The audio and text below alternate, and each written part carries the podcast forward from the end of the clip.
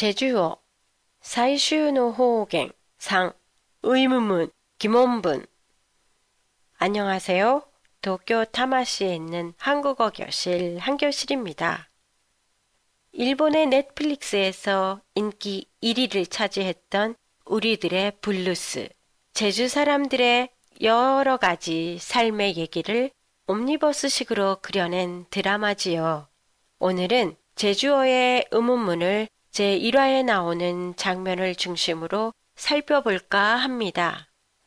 제1화에 한수가 제주도로 내려와서 여동생이 하는 목장을 방문했을 때 주고받는 대화인데요.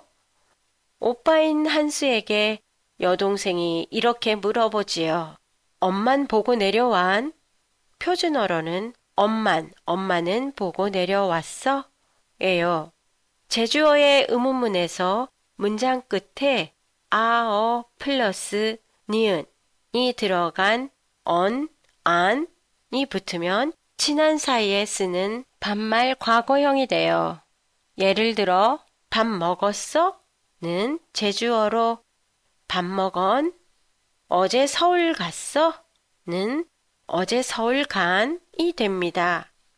그리고 보람이가 미국에서 골프 교육을 받는 것을 별로 좋게 생각하지 않고 있는 여동생은 공부는 무슨 공 치는데 공부를 그렇게 집하러 가면서까지 허맨? 엄마도 하나 제대로 못 모시고 뭐 허맨? 이라고 묻는 장면이 있어요. 뭐 하면은 표준어로 뭐해? 의 의미로 제주어에서는 동사의 기본형에서 다를 없애고 음엔을 넣으면 반말 현재형이 됩니다. 그래서 하다가 하맨으로 된 거지요. 드라마에는 허맨이 아니라 하맨으로 발음하고 있는데요.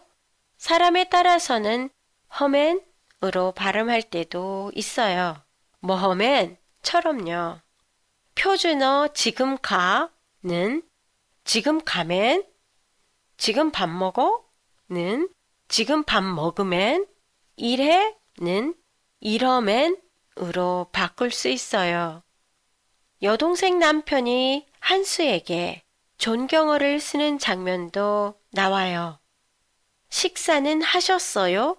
를 식사는 하셨마심? 이라고 묻는데요. 표준어에 왔어요? 얻어요? 는 제주어로 는 마심으로 으셨어요? 는 션마심이에요. 예를 들어 갔어요? 는 간마심, 가셨어요? 는 가셨마심, 저녁 드셨어요? 는 저녁 드셨마심이 되지요. 한교실의 팟캐스트에 대한 의견이나 감상이 있으시면 홈페이지를 통해 보내주시면 감사하겠습니다.